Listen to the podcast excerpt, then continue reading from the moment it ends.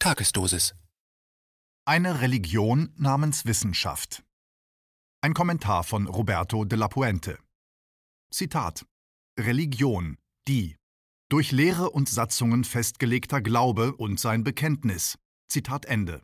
Zitat Wissenschaft, die durch Lehre und Satzungen festgelegter Glaube und sein Bekenntnis. Zitat Ende. Was? Beides kann nicht dasselbe sein. Das war vielleicht mal so, heute ist es aber dezent anders. Zitat Im Teich wächst eine Seerose. Sie wächst sehr schnell und verdoppelt jeden Tag den Platz an der Oberfläche, den sie einnimmt. Am 29. Tag ist der See halb zugewachsen. Wie lange dauert es dann, bis der See ganz zugewachsen ist? Antwort eines Mathematikers: Ein Tag. Antwort von Politikern: 29 Tage. Zitat Ende. Dieses Gleichnis fand ich vor einiger Zeit bei einer Rechtsanwältin und No-Covid-Aktivistin bei Twitter. Ich antwortete ihr, dass das Gleichnis von einer falschen Prämisse ausgehe, nämlich von exponentiellem Wachstum. Das habe es aber in dieser ganzen Zeit noch nicht gegeben. Das stimmt natürlich nicht. Am Anfang war es ein Infizierter, dann waren es tags darauf mindestens zwei weitere, sodass es ein exponentielles Wachstum, also die Verdopplung des Tageswertes gegeben haben muss. Das vollzog sich allerdings auf niedrigstem Niveau und nur ganz am Anfang der Pandemie. Sonst allerdings blieb es aus.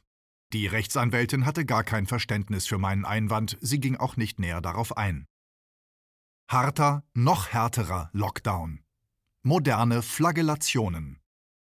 Sie erklärte hingegen lediglich, dass Politik auf Basis wissenschaftlicher Fakten und Abwägungen Entscheidungen treffen müsse. Das bestritt ich außerdem, denn Politik muss mehr im Auge behalten als Wissenschaft. Ihre Reaktion darauf, Zitat, klar, Zitat Ende, mit einem tränenlachenden Smiley. Es ist ein bisschen müßig, das immer wieder zu repetieren, aber nach wissenschaftlichen, das heißt in diesem Falle virologischen und medizinischen Gesichtspunkten politische Entscheidungen zu treffen, und zwar nur nach diesen Kriterien, geht an jeder demokratischen Grundvorstellung vorbei. So ein Vorgehen käme einem technokratischen System zu Pass. So einem haben wir uns eh schon verdammt bedenklich angenähert. Wobei man bei der Technokratie von einem System sprechen müsste, das Erkenntnisse fachgerecht umsetzt und exekutiert. Und nicht wie in unserem Falle ein System, das Maßnahmen ohne evidenzbasierte Grundlagen, wie man das heute so fachlich versiert sagt, durchboxt. Die Technokratie weiß was und macht es danach. Aber was wir erleben, ist in vielen Teilen ein Glaubenskonstrukt.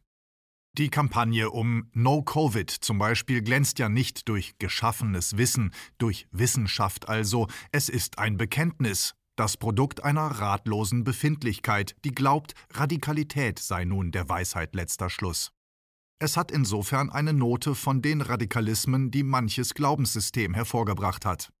Man denke nur mal an die Flagellanten des Mittelalters, die sich mit der Geißel selbst kasteiten, um für die von Gott durch die Pest bestrafte Menschheit demütig vor eben jenen Allmächtigen zu bringen. Nur durch Härte sich selbst gegenüber, so die Grundthese, könne man die Gottesstrafe abmildern. Ich glaube der Wissenschaft? Die Selbstzüchtigung als Erklärungsansatz ist auch im heutigen Diskurs nicht einfach wegzuschieben. Heute bedient sich kaum noch jemand der Flagellation, außer vielleicht aus sexuellen Gründen. Die Spiritualität ist in diesem Sinne moderner, sie kommt sogar ohne Gott aus. Die alte Religion wurde ja, vereinfacht gesagt, von einem wissenschaftlichen Weltbild abgelöst. Aber der Trieb nach religiöser Bindung ist der Menschheit deswegen nicht abhanden gekommen. Religion stammt als Wort vom lateinischen religare, was sich frei mit sich binden übersetzen ließe. Gemeint ist die Bindung an orthodoxe Vorschriften, die sich religiöse Gemeinschaften zu geben pflegen. Einen solchen Bindungswunsch hat die Menschheit über mehrere Jahrtausende kultiviert. Man kann folglich schon davon ausgehen, dass er der menschlichen Art immanent ist. Warum sollte das im Zeitalter der Wissenschaft anders, verloren gegangen sein? Daher erweisen sich Sätze wie jener, den man heute oft hört, nämlich der Wissenschaft glauben zu wollen, als gar nicht paradox oder inkohärent. Natürlich kann man auch dem glauben, was man wissen kann. Vielleicht muss man das sogar ganz besonders. Das heißt freilich nicht, dass Wissenschaft nun eine ganz ordinäre Religion ist. Ihr Anspruch ist ein anderer. Aber es gibt einen tiefen Volksglauben, der keinerlei Interesse an einer kritischen Beleuchtung dessen hat, was Wissen schafft. Er will nicht wissen, wie es geschaffen wird und fragt auch nicht nach, ob das Wissbare etwas ist, was uns als Mensch oder uns als Gesellschaft weiterbringt. Die Philosophen beklagen oft, dass sie ihre Deutungshoheit verloren hätten, weil die verschiedenen Fakultäten heute Antworten zu jenen Fragen lieferten, die die Philosophie früher beackerte. Dadurch sei aber auch eine einordnende Instanz verloren gegangen, die sich mit Metafragen beschäftige. Dieses Vakuum hat einer Wissenschaft, die fast spirituell begutachtet wird, die Tore geöffnet. Keine Diskussion jetzt, das ist Wissenschaft. Die Zeiten zu reden, zu beraten und abzuwägen, wie wissenschaftliche Erkenntnisse politisch umzusetzen sind, sei jetzt nicht gegeben. Solche Forderungen liest man oft derzeit. Es gäbe nämlich Zeiten der Diskussion und Zeiten zum Handeln. Und weil man hier nicht einfach irgendeinen Firlefanz durchzuregieren hat, sondern ja auf Wissenschaftlichkeit gründende Maßnahmen, müsse man nicht lange diskutieren, sondern einfach nur machen. Überhaupt gäbe es gar keinen Diskussionsbedarf bei Sujets, die aus dem Wissenschaftsbetrieb kommen. Kurz zusammengefasst lautet die Lehre aus dieser Haltung keine Diskussion jetzt, das ist schließlich Wissenschaft. Diese Haltung ist nicht weniger als eine tief verankerte Orthodoxie, denn wenn Wissenschaft ja eines ist, so doch der Umstand, dass man miteinander spricht, ausdiskutiert und auf Grundlage des Austausches zu Schlüssen kommt. Natürlich bedeutet das nicht, dass man nun mit Menschen in einen Dialog tritt, die den Ansatz vollends verleugnen. Aber wenn man wissenschaftliche Erkenntnisse in politische Entscheidungen münden lassen will, muss man auch jene in den Dialog einbeziehen, die grundsätzliche Bedenken haben, die die Umsetzbarkeit anzweifeln und anmerken, dass die teilwissenschaftliche Forderung anderen teilwissenschaftlichen Erkenntnissen im Wege steht. Denn es ist ja immer noch so, dass die, die jetzt von evidenzbasierten Grundlagen sprechen und damit meinen, alles sei wissenschaftlich verifizierbar, immer nur einen Teilaspekt sehen. Wir sprechen von der Virologie. Die Medizin darf auch noch ein Wörtchen mitreden, aber was ist mit der Soziologie, der Psychologie, der Ökonomie, der Kulturwissenschaft? Das sind allesamt Wissenschaften, die andere Ansätze verfolgen und zur Diskussion einladen. Da aber keine Zeit zur Diskussion sei, fallen sie hinten runter, werden als Wissenschaften geächtet. Denn Wissenschaft diskutiere jetzt nicht. Jetzt komme es darauf an, die Welt zu verändern, nicht sich auszutauschen. Bekenntnisse, Sehnsüchte einer ansonsten irreligiösen Zeit.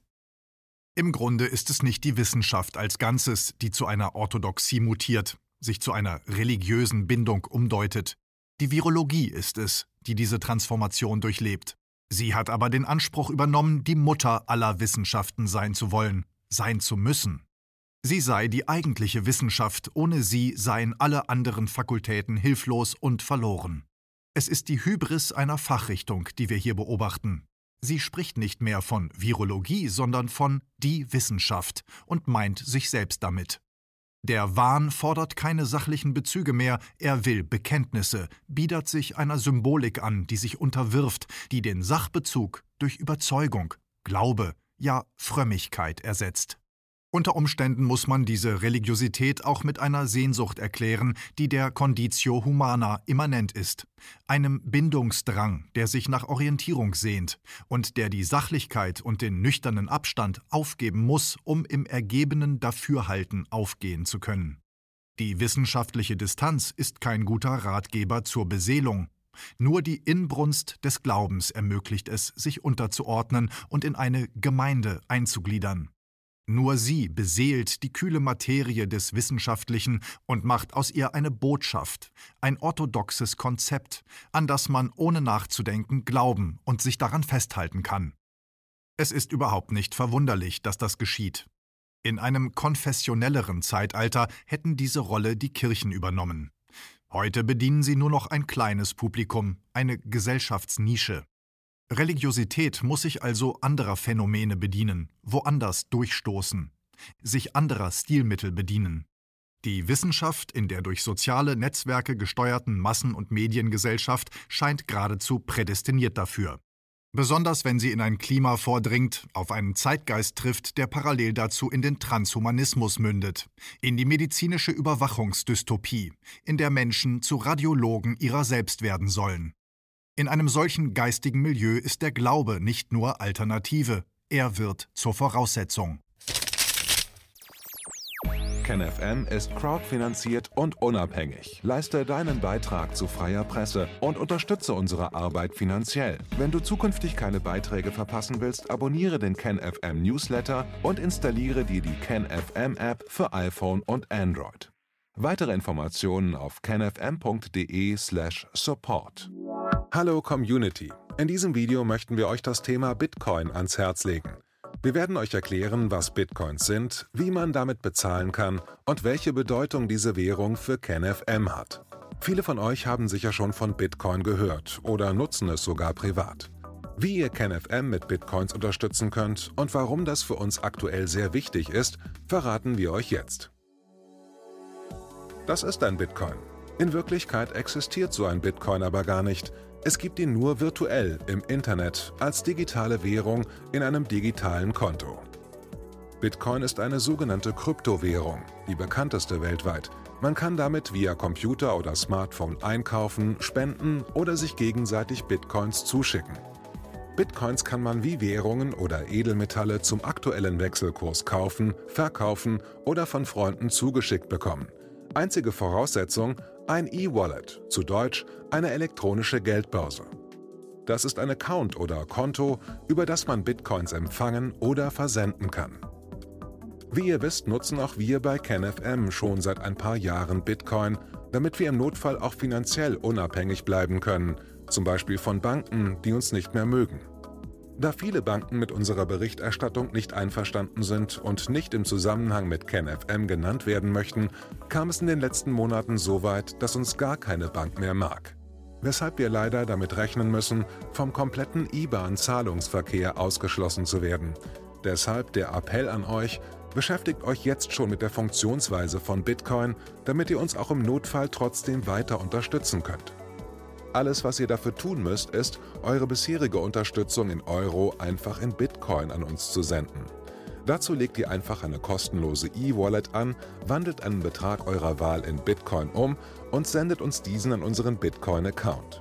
Den Link findet ihr unter jedem unserer Beiträge sowie unter diesem Video.